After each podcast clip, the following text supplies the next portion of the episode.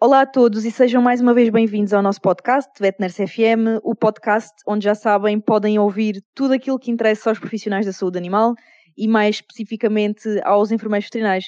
Olá, querida Ana, como estás hoje? Tudo bem. hoje vamos falar de um tema que eu acho que pode ajudar muitos colegas que nos ouvem a decidir onde estagiar ou até onde trabalhar futuramente ou até mesmo a mudar de rumo profissional. Vamos falar aqui nas diferenças e tá, também um bocadinho nas semelhanças entre trabalhar numa clínica veterinária e trabalhar num hospital. E mais particularmente, não é, do ponto de vista das nossas experiências pessoais. Ana, eu, eu vou começar aqui por falar um bocadinho uh, da, da, minha experiência pessoal, né? Eu, eu já trabalhei nos dois sítios, mas tenho trabalhado maioritariamente em ambiente hospitalar. Numa clínica veterinária, numa pequena clínica, eu acho que é sempre exigida uma maior polivalência da parte do enfermeiro veterinário. Eu, quando trabalhei numa clínica pequena, no início da minha carreira profissional, acabei por ser a única enfermeira existente na clínica, à, exceção da colega das Tosquias, que era igualmente enfermeira veterinária. Um beijinho para ti, Ana Kletschke, se estás a ouvir. Mas que se dedicava apenas à, à estética animal, pronto, e ia pontualmente à clínica fazer as suas tosquias. E eu fui a primeira enfermeira estagiária a trabalhar por lá, não é? Então foi assim algo muito novo. Um, nesta clínica onde eu trabalhei, uma pequena clínica em Évora, uh, fazia reposição de estoques, uh, fazia encomendas, fazia muita recepção, fazia muitas vezes até um bocadinho de aconselhamento nutricional aos clientes, um, ajudava as médicas veterinárias nas consultas, no início era só uma, depois passaram a ser duas médicas veterinárias, um, cuidava dos internados, se houvessem, porque muitas vezes não havia, não é? Fazia os exames laboratoriais, fazia raio-x e revelava, não é? Ainda com aqueles tanques antigos do raio-x e tudo ajudava nas ecografias e fazia até alguma limpeza, não é? Que muitas vezes nos calha também a nós quando trabalhamos nestes sítios mais pequenos. Havia uma, uma coisa muito positiva nesta clínica pequena, é que havia um contacto muito próximo com o tutor e era muito gratificante porque podia seguir os casos dos pacientes do início ao fim. E, e gerava-se também uma grande confiança da parte dos tutores para, com, para comigo, não é? para com a enfermeira veterinária. Por outro lado, por ser uma clínica de primeira opinião, muitas vezes hum, os casos mais complexos eram encaminhados para o, para o, hospital e eu perdia a parte dos casos que eu já na altura achava mais interessante e, e, e, realmente isso era, era triste, não é? Porque era aquilo que eu gostava mais de fazer era de seguir os animais do início ao fim e nesses casos mais complexos muitas vezes não era possível.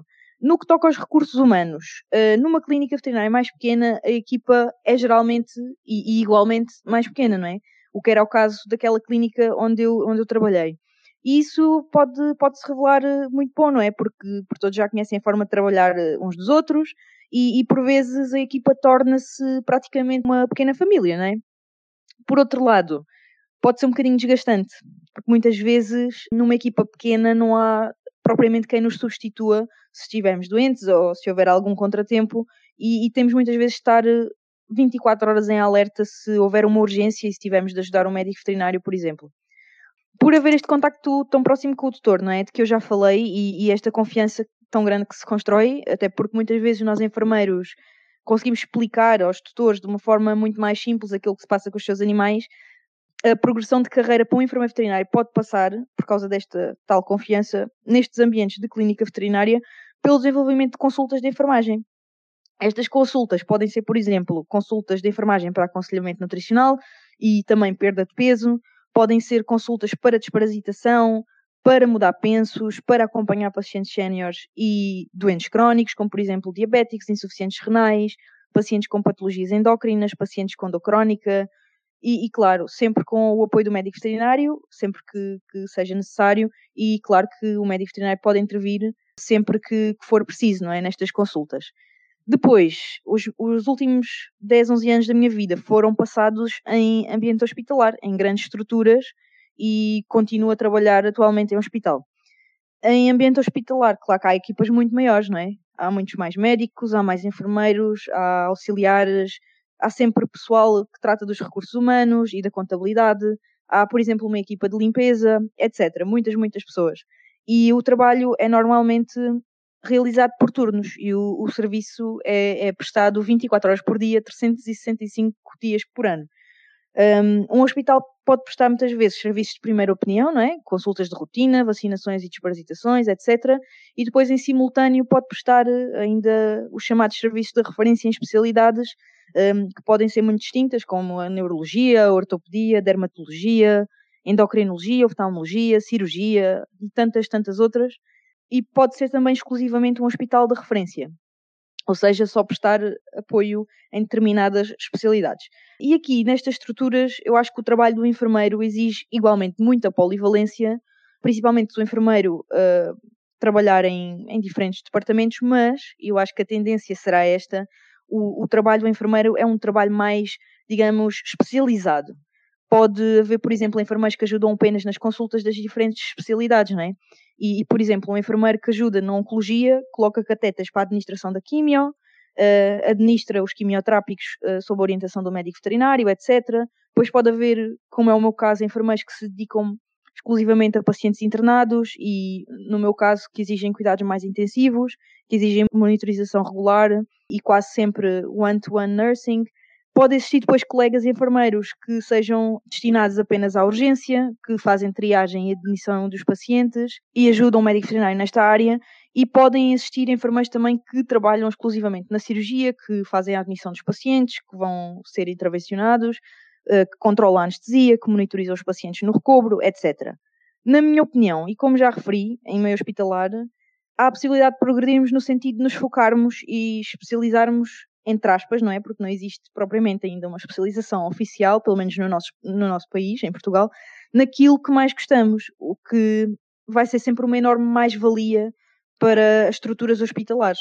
Porque enfermeiros mais focados numa determinada área vão ser, na minha opinião, aliados de peso para os médicos veterinários que se dedicam mais a uma determinada área porque delegar tarefas vai ser muito mais fácil, porque nós estamos por dentro do assunto, digamos assim.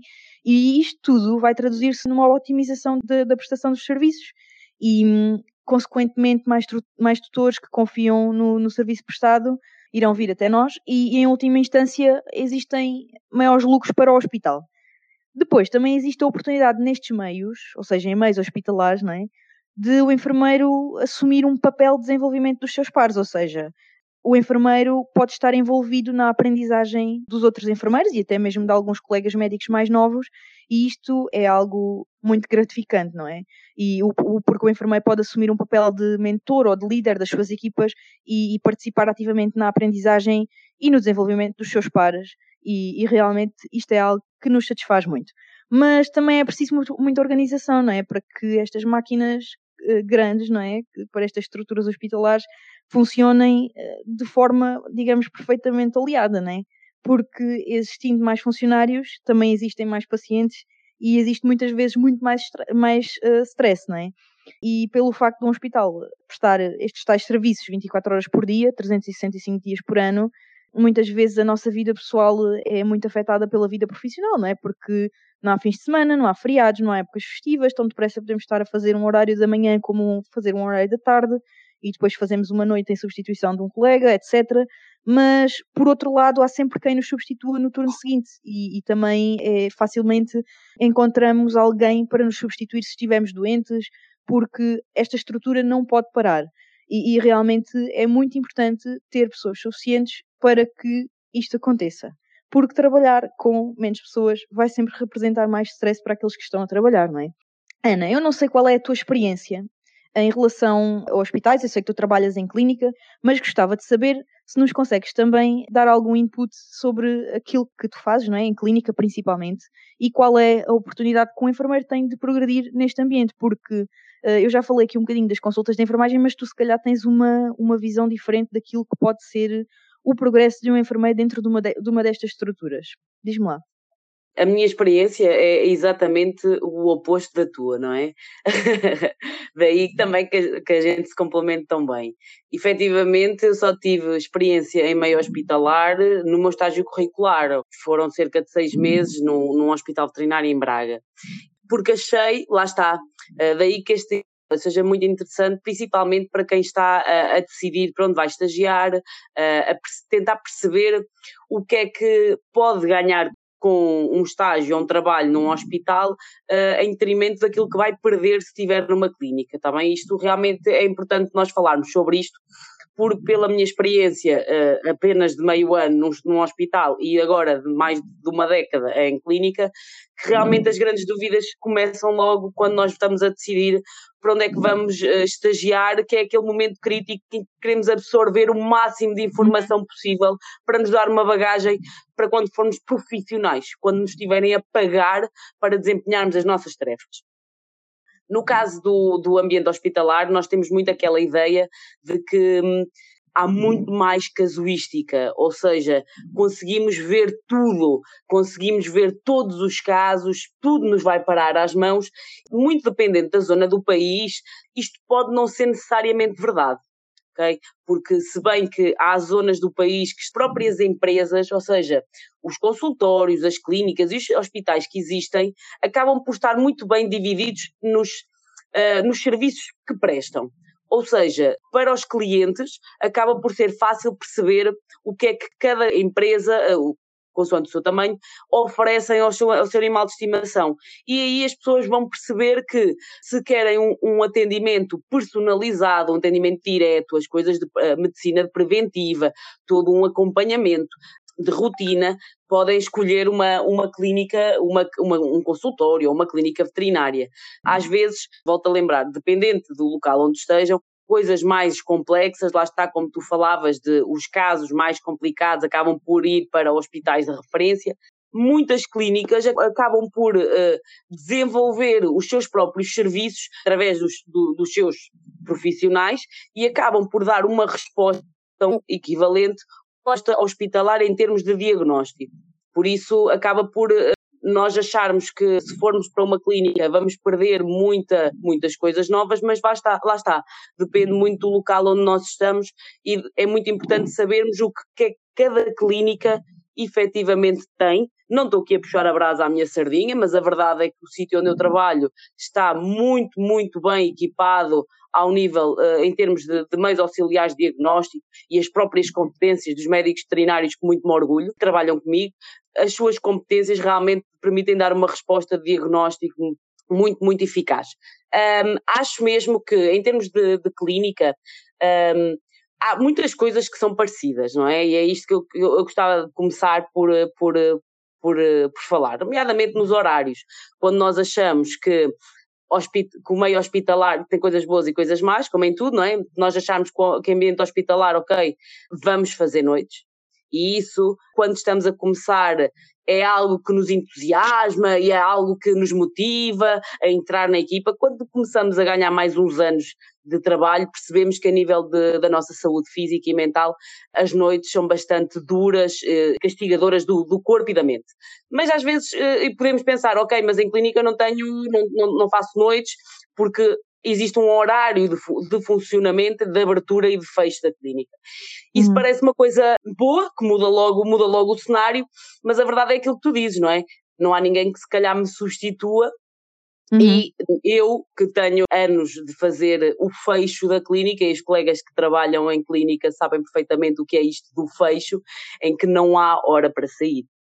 Uhum. E isto é logo um ponto contra, principalmente uh, quando não podemos combinar nada, porque uh, nunca sabemos a hora que vamos sair, e depois existe aquela coisa, tal como nós não podemos dizer está um dia calmo, também não podemos combinar nada, porque quando combinamos alguma coisa é quando aparece aquela urgência, quando aparece aquela situação em que, em vez de sairmos às nove da noite, estamos lá na clínica até às onze, não é? E isto em ambiente hospitalar não se verifica, não é? Porque uh, o nosso horário. Deixa-me deixa intervir aqui, Ana, verifica-se.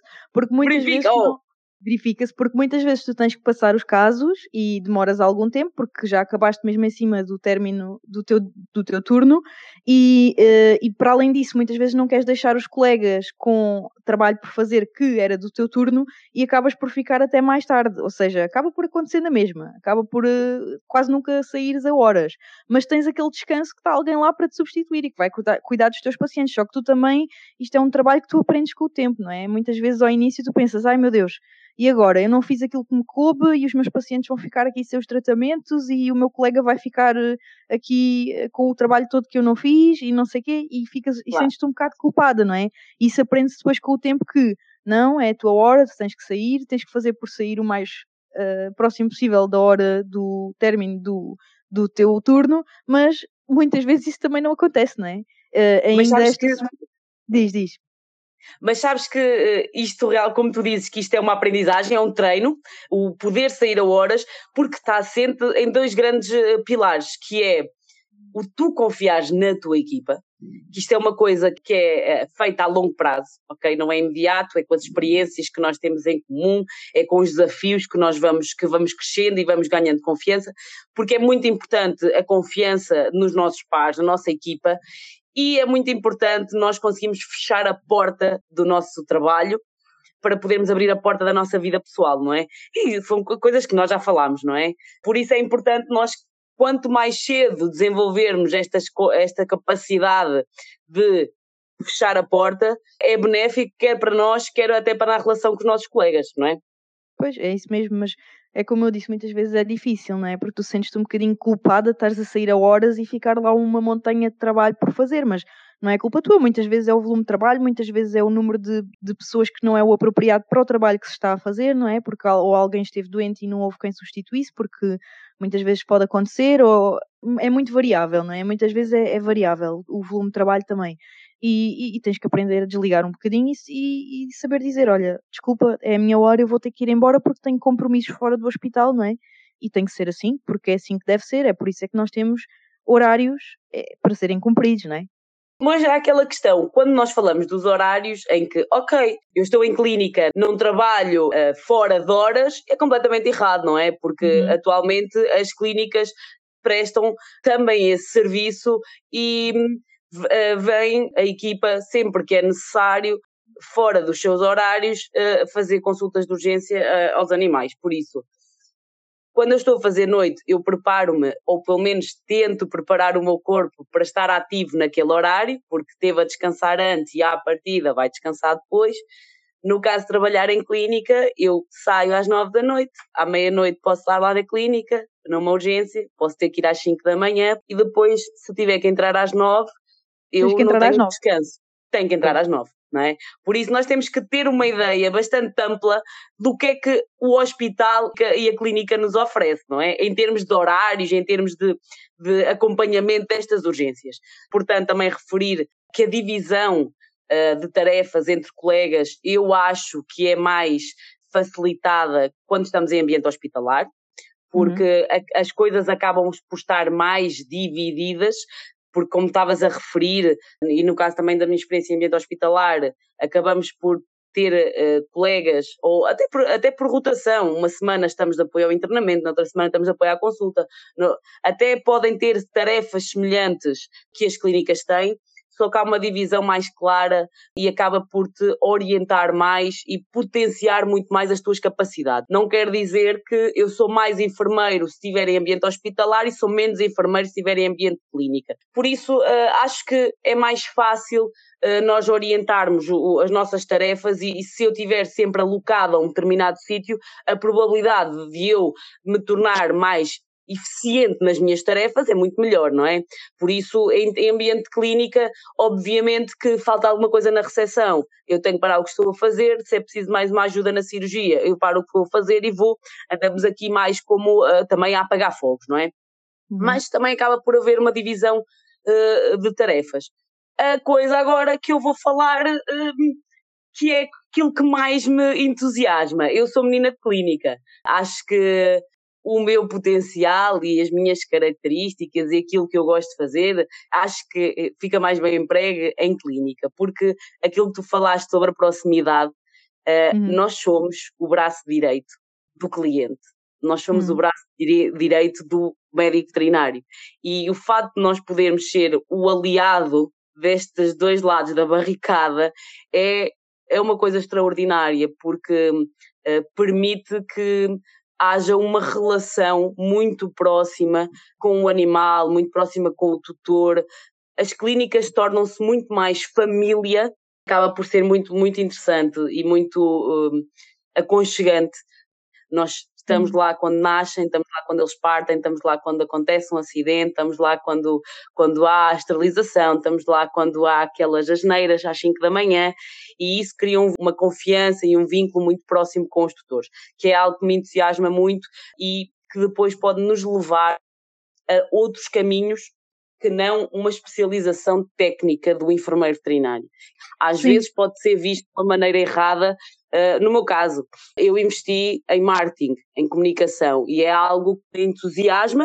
Eu consigo aliar completamente com as minhas tarefas de enfermeira e eu não me torno menos enfermeira por ter formação em outras áreas. Eu complemento aquilo que eu sei. Por isso, uhum. às vezes, há muito aquela ideia que ah, eu o enfermeiro tem que fazer a formação em urgências, em coisas relacionadas diretamente com as nossas competências práticas, competências técnicas, porque até aqueles colegas que fazem uh, uh, formação em, em, grooming já são Sim. menos enfermeiros por terem esta formação. Está completamente errado, ok? A formação só nos vai encher de conhecimento e vai nos tornar melhores uh, profissionais. E muitas vezes esta procura de conhecimento vem mesmo das experiências que nós temos. Se calhar, se estivermos a trabalhar em ambiente hospitalar, vamos perceber que precisamos de mais valências em determinada área. Se calhar estivermos em ambiente clínica, podemos perceber, epá, ok, se calhar como não é uma, uma empresa tão estruturada como uma, um grande hospital em termos de recursos humanos, em termos de contabilidade, em termos de atendimento telefónico, em termos, porque podemos uhum. ter fazer um pouco de tudo e isso também pode abrir, isso também é uma, uma, também é uma coisa boa, porque pode-nos abrir a porta a coisas que nós, calhar, podemos gostar e desenvolver mais competências que se calhar nunca tínhamos pensado. Exato. Eu acho que até há um, há um gap muito grande, há um vazio muito grande em termos desse tipo de formações para nós, Ana. Comunicação e, sei lá, de soft skills, como, como lidar com clientes, às vezes como lidar com os colegas, não é? Isso também é algo que é muito importante. Não, pode não ser visto como uma coisa muito técnica, não é? Como tu já disseste, mas é muito importante. E mesmo às vezes até para os nossos recepcionistas, não é? Porque pronto, é uma, é, são, eles são recepcionistas, não é? Se calhar são formados para, para desempenhar esse tipo de formação, mas muitas vezes não em ambiente de uh, hospital veterinário ou de clínica veterinária, não é? E isso também é muito importante, é adaptarem-se realmente ao meio onde estão. E mesmo para nós também, porque eu acho que é muito diferente trabalhar num hospital que tem, que tem muitas urgências 24 horas por dia e que pronto, pode-te aparecer uma torção gástrica, pode-te aparecer, sei lá, uma, uma, intoxicação, um golpe de calor, tantas coisas diferentes e muitas vezes tu tens que fazer também formação na tua área técnica, não é? Em termos de urgências, mas depois também a comunicação também é muito importante com, com, com o tutor quando tu estás muitas vezes a fazer um serviço de triagem, por exemplo. E realmente é o que tu dizes, esta polivalência do enfermeiro veterinário pode ser vista nas duas, nos dois ambientes, não é? Porque tu tanto estás a comunicar com o tutor, como de repente já estás uh, a tratar do seu animal, como de repente estás a passar informação a outro membro da tua equipa e, e ao, ao, médico veterinário, não é? E, e muitas vezes não só, o, é, é, exatamente aquilo que tu dizes, muitas vezes não só a parte técnica é importante, mas como também saber comunicar bem e saber, às vezes também demonstrar um bocadinho de empatia e etc. com o, tutor também é muito importante e muitas vezes falta aqui este tipo de skills, não é? No nosso tão variado uh, conjunto de aptidões, porque lá está, nós não somos ensinados a fazer isto, não é? E muitas vezes aprendemos no terreno e com os outros colegas, não é? Em ambiente de clínica, nós temos aquela grande possibilidade que eu acho que há, é uma, há uma, uma maior abertura para o tutor conhecer-nos enquanto profissionais. Ou uhum. seja, uhum. acho que enquanto clínica conseguimos mostrar e, e levar ainda mais, uh, pelo menos na ótica do tutor, uh, o que é o ser enfermeiro veterinário porque a relação é mais próxima, obviamente, e porque em ambiente hospitalar, muitas vezes, há muitos colegas que não têm contacto com os tutores, não é? Uh. Pelas suas uh, tarefas realizadas no backstage. Agora, acho mesmo que é de incentivar os colegas que estão em clínica uh, perceber o papel que podem ter, porque a relação é muito próxima, é mesmo muito próxima. Eu posso estar a atender o telefone, a explicar, a dizer a um, a um cliente: olha, tem que vir já à clínica fazer uh, ao, ao, telefone a triagem e ele se calhar uhum. chega e eu estou a receber o animal, se calhar o animal faz uma cirurgia e se calhar eu vou lhe ligar, uh, vou estar em contacto com ele. Quando a pessoa vier visitar o animal que está no recobro, vai me encontrar a mim por ser uma equipa pequena, por, ser, por normalmente serem equipas mais pequenas, as caras são sempre as mesmas e estamos ali em, eh, imprinting no tutor todas as nossas tarefas, todo o nosso valor, que acaba por, se calhar, em ambiente hospitalar, as pessoas às vezes não têm noção. Porque eu até acho que em clínica, quando nós falamos, quando nós conseguimos perceber os tipos de cliente que existem, há pessoas que às vezes só vão à clínica para fazer medicina preventiva. Uhum. E não têm a mínima ideia do que é que está para lá das portas.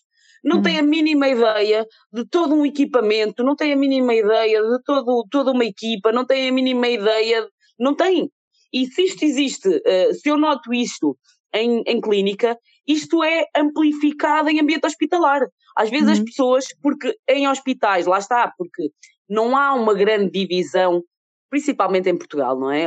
Um consultório faz determinadas tarefas, uma clínica faz determinadas tarefas e o hospital, uhum. então, de referência, faz as coisas mais complexas. Não existe uhum. isto, não é? Porque um hospital faz medicina preventiva, faz tudo, não é? Tem muito a ver com as escolhas de um tutor. Uhum. Tem muito a ver com, ok, eu vou, venho aqui, às vezes a escolha por determinado local para fazer um animal não tem a ver propriamente com as, com as valências que o, que o hospital, que o sítio oferece.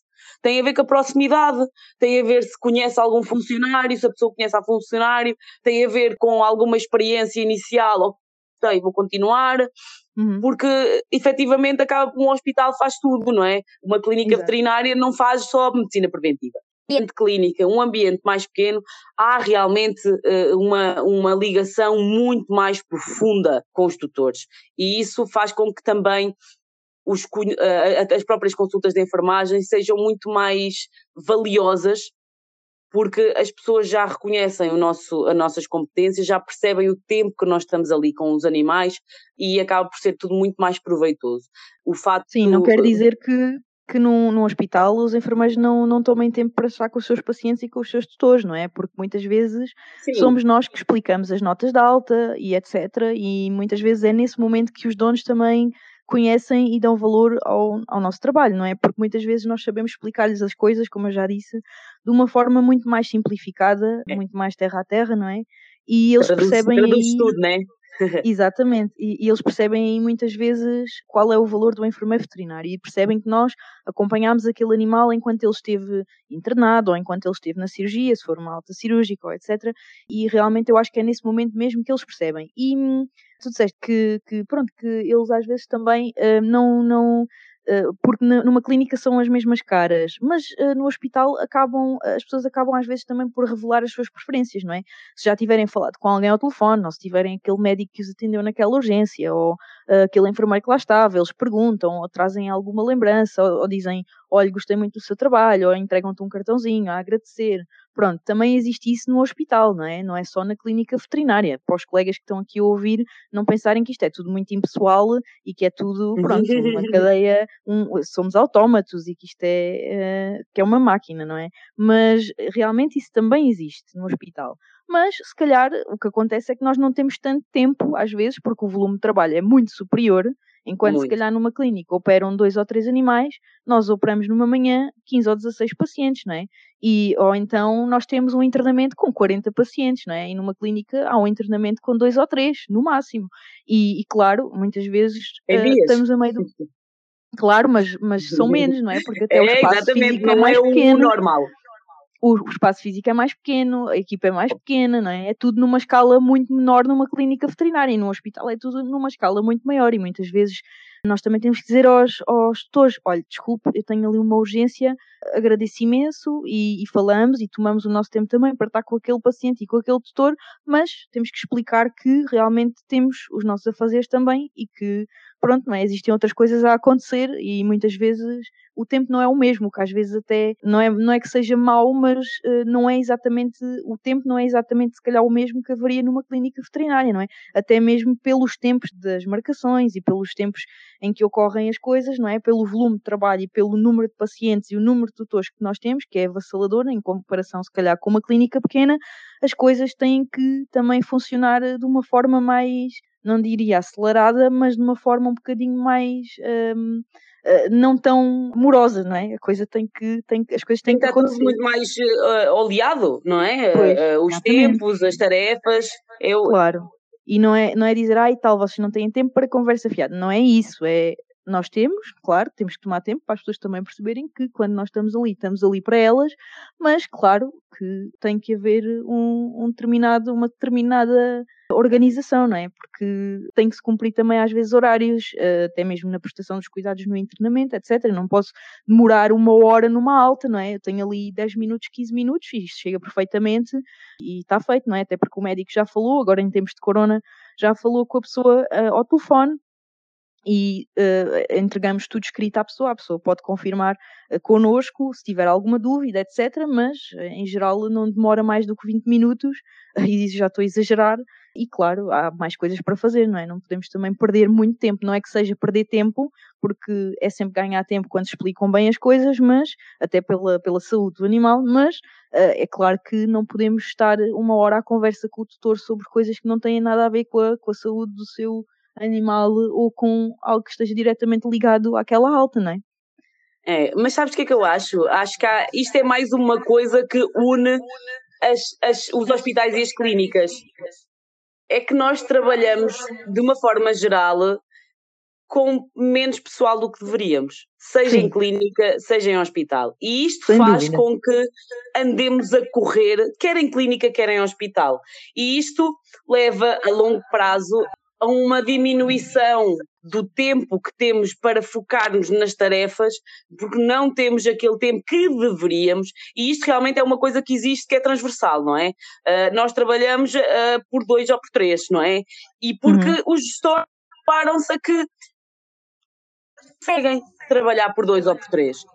É que Exato. há um, uma onda uh, de, de excesso de trabalho que não estava previsto, e tudo começa a descambar. E depois temos aqui a cascata do erro, que, que é Exato. aquilo que, que, nós queremos evitar todos os dias, não é? Nós trabalhamos com volumes de trabalho diferentes, obviamente, mas somos pessoas e devíamos ter tempo para realizar as tarefas, não, lá está, engonhar ou até estar aqui a queimar tempo desnecessário, mas precisamos claro. de tempo para realizar bem as tarefas. E às vezes acontecem picos de afluência, de picos de urgência, às vezes parece que os animais, os gatos observados vêm todos ao mesmo tempo, não sei se é da lua, se não, isto é bastante técnico, como podes ver. Sim, mas, sim, sim. mas às vezes há picos e vem tudo, tudo que é atropelado vem, tudo que é obstruído vem. Cai do e... primeiro andar, exato, vem. Eu noto muito que nós temos um equilíbrio a nossa maneira de trabalhar, conseguimos encontrar um equilíbrio dentro do pequeno caos onde nós vivemos. E este equilíbrio não é uma coisa boa, porque nós estamos a trabalhar a mais do que deveríamos. As uhum. tarefas que estamos a realizar, às vezes estamos a fazer duas ao mesmo tempo. E é uma coisa que não devíamos. E depois surgem coisas extra e facilmente nós cometemos erros. Claro que o erro faz parte, só quem não faz é que não erra, obviamente, mas temos que tentar ao máximo evitar o erro e muitas vezes este erro surge quando nós estamos a fazer mais do que aquilo que nos deveríamos fazer. E isto existe em clínica e existe em hospital, infelizmente. Existe em todo lado, não é? Se eu vos disser que o rácio ótimo uh, enfermeiro para paciente uh, numa unidade de cuidados intensivos é de um enfermeiro para quatro pacientes, não é? Uhum. Vocês pensem, não é? Muitas vezes nós temos 10, 15, não é? Para uma, duas, não é? E, e, realmente, eh, claro que vão acontecer erros, né? Isso ninguém pode evitar, e claro que se calhar o, o, serviço não é tão otimizado como deveria ser, mas realmente é assim e é um bocadinho transversal por todo o lado, não é? E depois também ah, temos que contar com outras, com outras uh, variáveis, não é? Às vezes pode haver uma pessoa doente ou, e não conseguir ser facilmente substituída, e, e pronto, e muitas vezes trabalhamos com staff abaixo do, daquilo que era o ideal. é quase sempre, não é? E, e, é. realmente temos que fazer um bocadinho das tripas coração para chegar a todos os lados e pode ser realmente muito frustrante, principalmente, como eu já disse, em estruturas maiores e se houver um grande volume de trabalho, porque chegas a casa e pensas, bem, podia ter feito muito mais, só que não posso, porque tenho que chegar a todos os lados e também não podes estar sempre a abdicar do, do teu tempo pessoal permanecer com os teus pacientes no hospital, não é? Isso também não, não pode ser, não é? e não pode estar sempre constantemente a ficar mais duas ou três horas. Isso também não é saudável, como tu já disseste. E é nisso também muitas vezes que uma pessoa tem que pensar que para além de nós sermos funcionários, somos pessoas, que é aquilo que nós dizemos aqui no podcast desde o início, que temos que também valorizar a nossa vertente pessoal e arranjar tempo para fazer outro tipo de coisas para além do trabalho, porque depois complica-se tudo se nós não tivermos este tempo, porque o tempo que estamos no trabalho também não vai ser eh, otimizado, porque a nossa cabeça está, está esgotada, não é? Porque nós temos que descansar e muitas vezes nós não sabemos descansar, também é um grande problema, não é? Porque não conseguimos desligar daquilo que deixamos no hospital ou na clínica, seja o que for. E isso também é extremamente importante. Em relação à produtividade, acho que a própria sociedade nos também tem andado a enganar o que é que quer dizer ser produtivo. E eu acho que, hum, quer em clínica, quer em hospital, isto acontece muito, não é? Nós uh, temos aquela ideia pré-estabelecida de que somos mais produtivos quanto mais horas trabalhamos. E eu sigo uma, uma comunidade que é o Seekers Club, o Fred Canticastro, que desenvolveu esta, esta plataforma de apoio ao desenvolvimento pessoal, de, não, não são coisas nada esotéricas, são coisas porque as técnicas uhum. práticas uhum. do que podemos fazer para melhorar as nossas competências. Ele disse, eu não sou mais produtivo por trabalhar ao fim de semana, por estar depois do jantar agarrado, eu sou mais produtivo por conseguir otimizar o meu horário de trabalho. E às claro. vezes é nisto que nós temos que nos focar.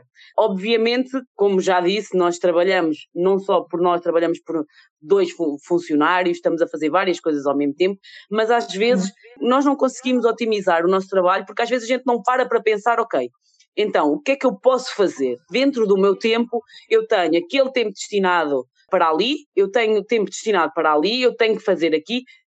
A seguir, tenho este extra que posso encaixar se tiver um tempo mais tranquilo.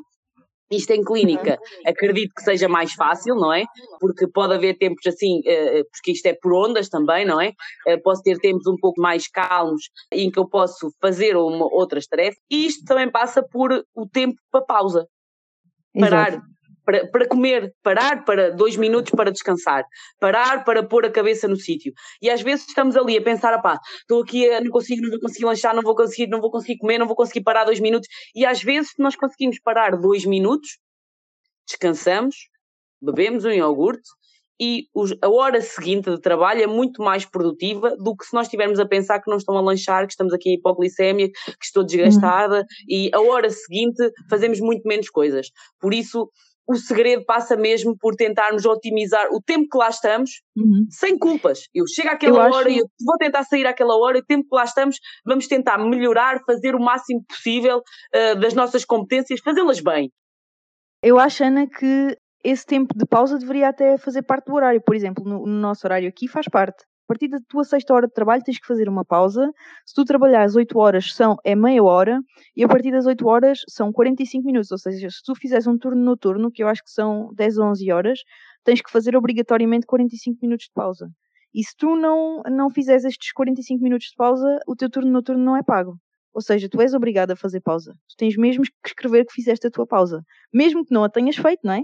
Mas tens que, tens que escrever, porque é obrigatório. As entidades não permitem, uh, que regula, regulamentam uh, o trabalho, não permitem que tu trabalhes assim. Mas pronto, isto depende de país para país, não é? Infelizmente.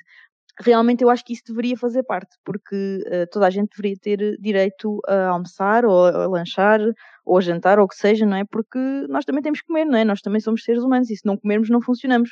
E eu acho que realmente isso era muito importante existir porque realmente não é o que se vê em Portugal, não é? Nós trabalhamos seguido, fazemos ali 5 minutos a correr e já nos estamos a sentir culpados porque vamos comer qualquer coisa e pode acontecer alguma coisa e nós não, não estamos disponíveis, ou então temos que largar o que estamos a comer e ir a correr, e isso não é saudável, não é?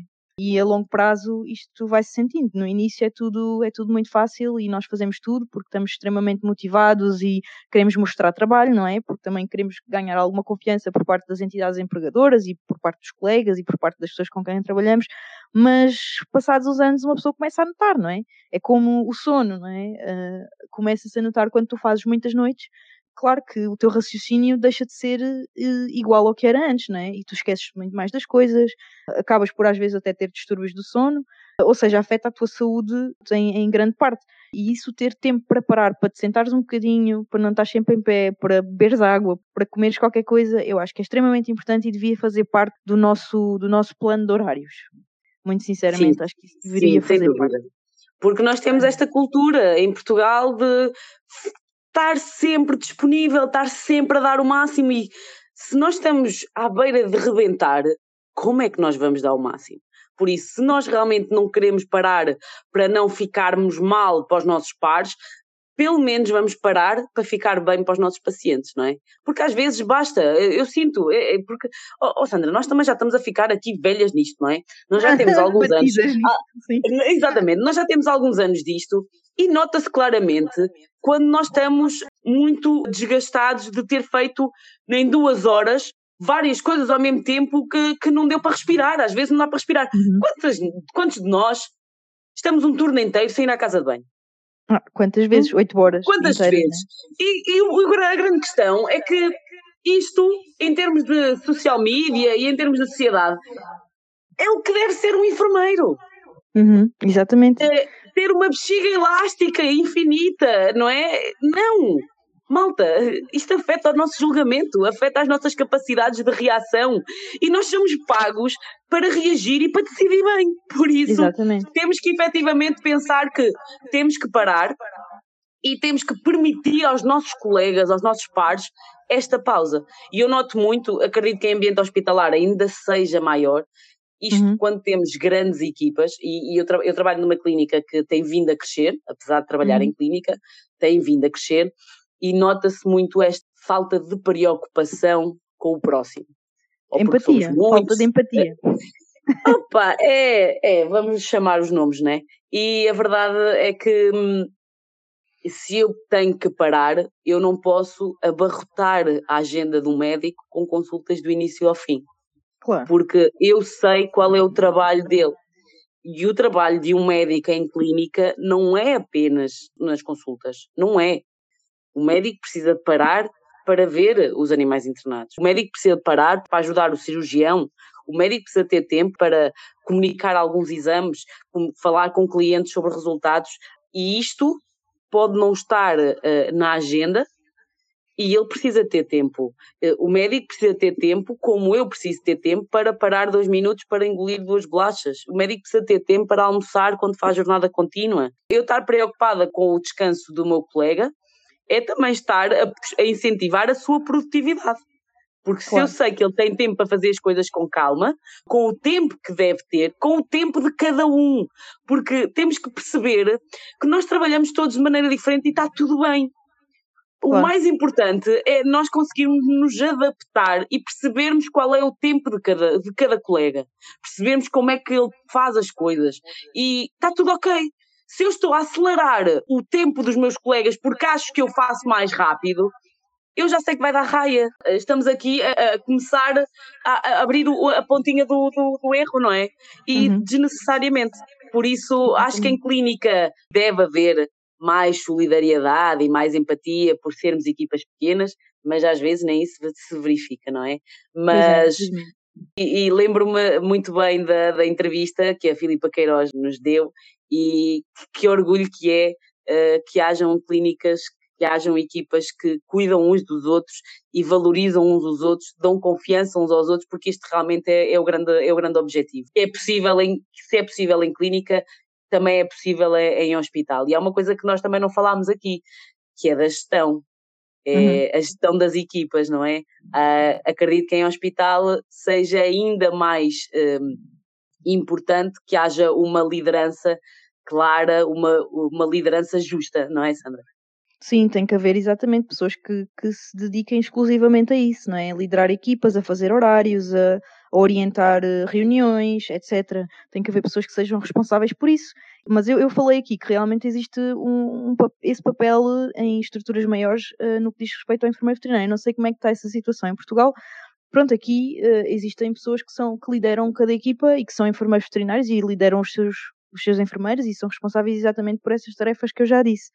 E claro, são o intermediário da comunicação entre depois os, as restantes fias, não é? Porque também é muito importante quando tu tens um problema conseguires falar com uma pessoa que seja um intermediário dessa comunicação e não que não te dirijas diretamente logo a uma chefia, porque às vezes até são problemas que não lhes dizem respeito, são problemas que tu podes resolver com essa pessoa.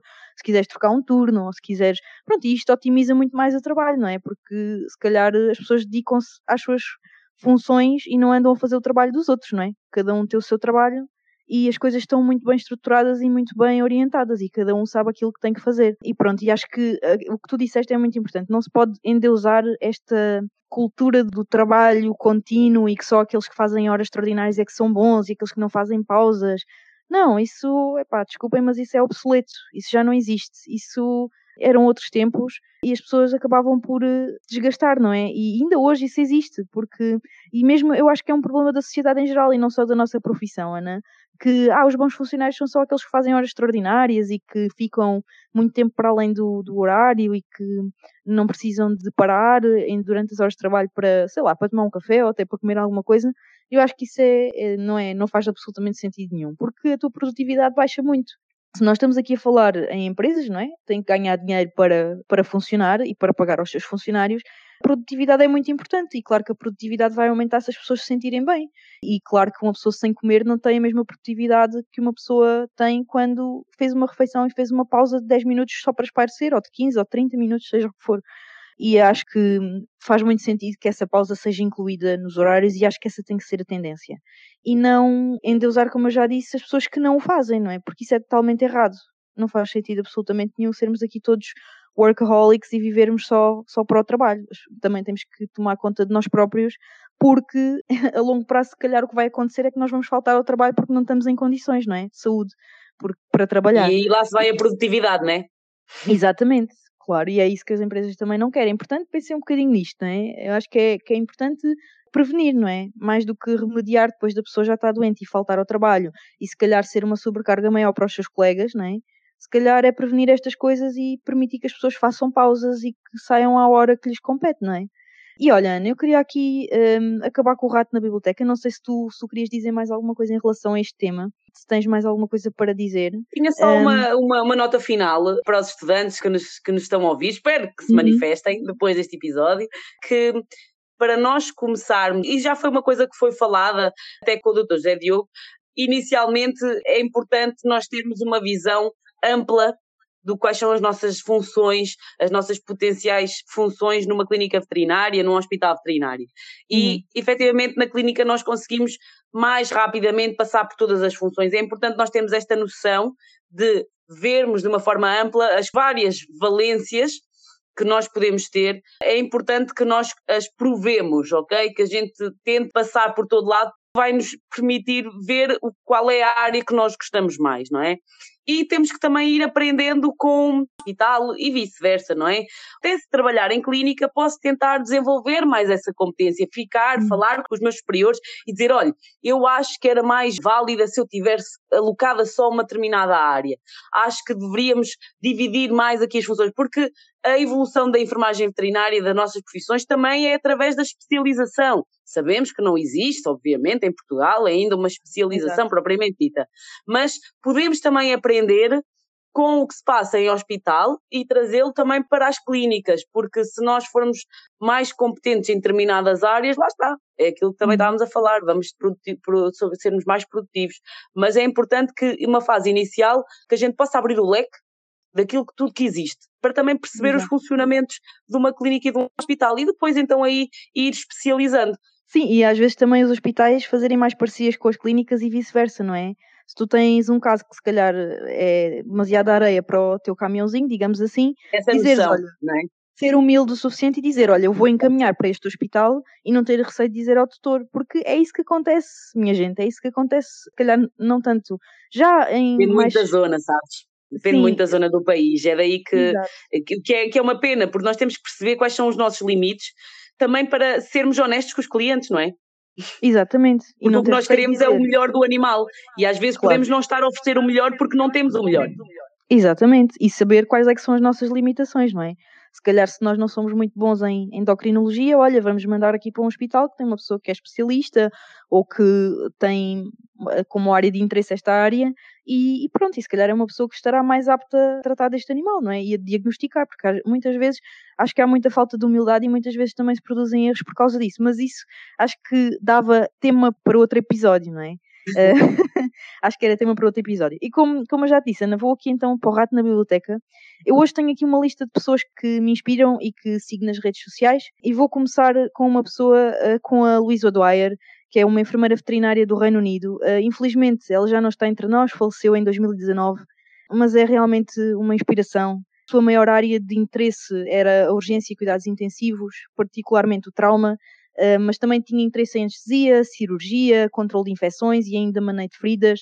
Era inclusive Veterinary Technician Specialist em Emergency and Critical Care e Veterinary Technician Specialist in Anesthesia pelas academias americanas destas mesmas especialidades contribuiu largamente para a formação de colegas pelo mundo inteiro, através das suas palestras em congressos e etc. Ajudou a escrever cerca de 45 livros, foi autora de inúmeros artigos e era Clinical Support Manager na VetsNow desde 2015 e continua até os dias de hoje a ser uma inspiração para colegas enfermeiros veterinários um pouco pelo mundo inteiro. Realmente foi uma grande perda para o mundo da enfermagem veterinária, porque era uma pessoa que realmente causava um grande impacto eu pude inclusive assistir a uma palestra dela em 2017 eh, no EVEX em, em, Dublin e realmente era uma pessoa extraordinária e realmente eu acho que todos aqueles que a conheceram, eu não a conheci pessoalmente, não é? Infelizmente não tive essa oportunidade, mas o feedback que tenho de pessoas que a conheceram uh, pessoalmente é que realmente era alguém extraordinariamente impressionante e que marcou uma grande diferença para todos os enfermeiros veterinários que puderam trabalhar com ela, para todos os seus alunos e para todas as pessoas que, que inspirou.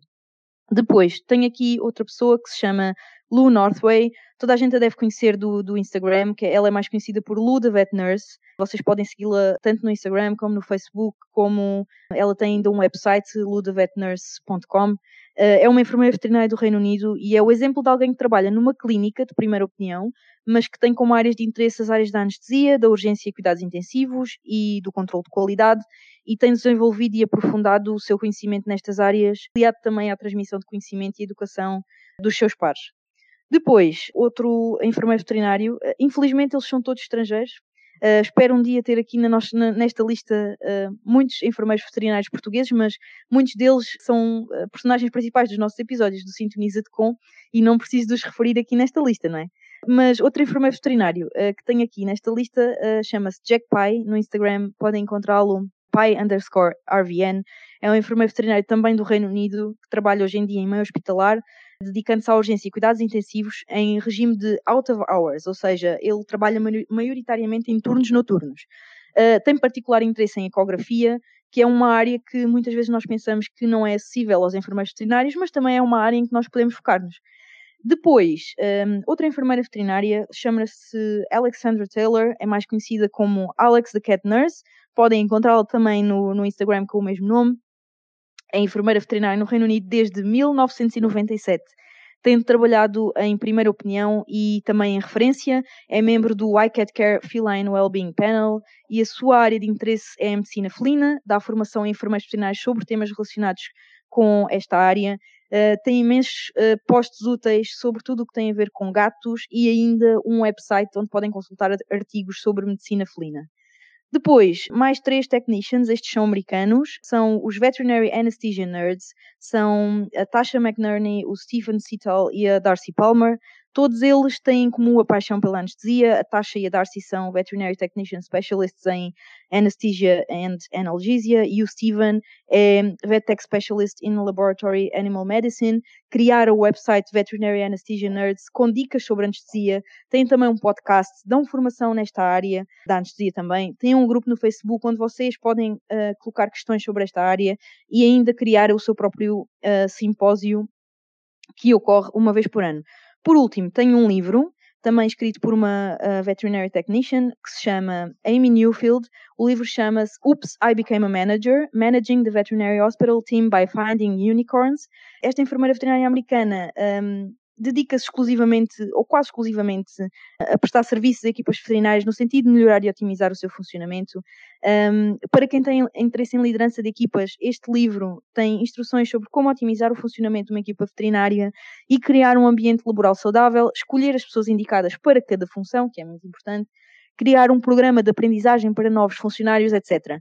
Tudo isto na perspectiva da Amy, que é uma enfermeira veterinária respeitada com uma carreira de mais de 20 anos, é Veterinary Technician, Specialist em Emergency and Critical Care e palestrante em inúmeros congressos internacionais e é atualmente Program Manager for Training and Team Development num hospital americano e ainda proprietária uh, da empresa Veterinary Team Training, a empresa esta então que presta serviços a equipas profissionais, como eu já disse, no sentido de melhorar e otimizar o seu funcionamento. E é isto, Ana. Por hoje é tudo. São estas as sugestões que eu tenho para vocês. Espero que vos ajudem. Uh, espero que sejam todas as pessoas que vos inspirem, porque realmente são os meus modelos. São pessoas muito importantes que têm marcado a diferença no mundo da enfermagem veterinária e têm provado que realmente é possível com a nossa profissão fazer algo de importante e mudar a vida dos, dos seus pais, não é? E pronto, obrigada por nos ouvirem mais uma vez. Espero que este tema tenha uh, ajudado não só quem está no início da carreira, mas também quem está a estudar e, e está indeciso uh, onde fazer o seu estágio, se num hospital, se numa clínica, e também pessoas que estejam interessadas em mudar de, de área, não é? Que, que tenha ajudado e que, e que seja útil. Vai ser certamente, Sandra. Acho que foi uma, mais uma boa conversa e esperamos pelo, pelos vossos comentários. Obrigada, até um próximo episódio.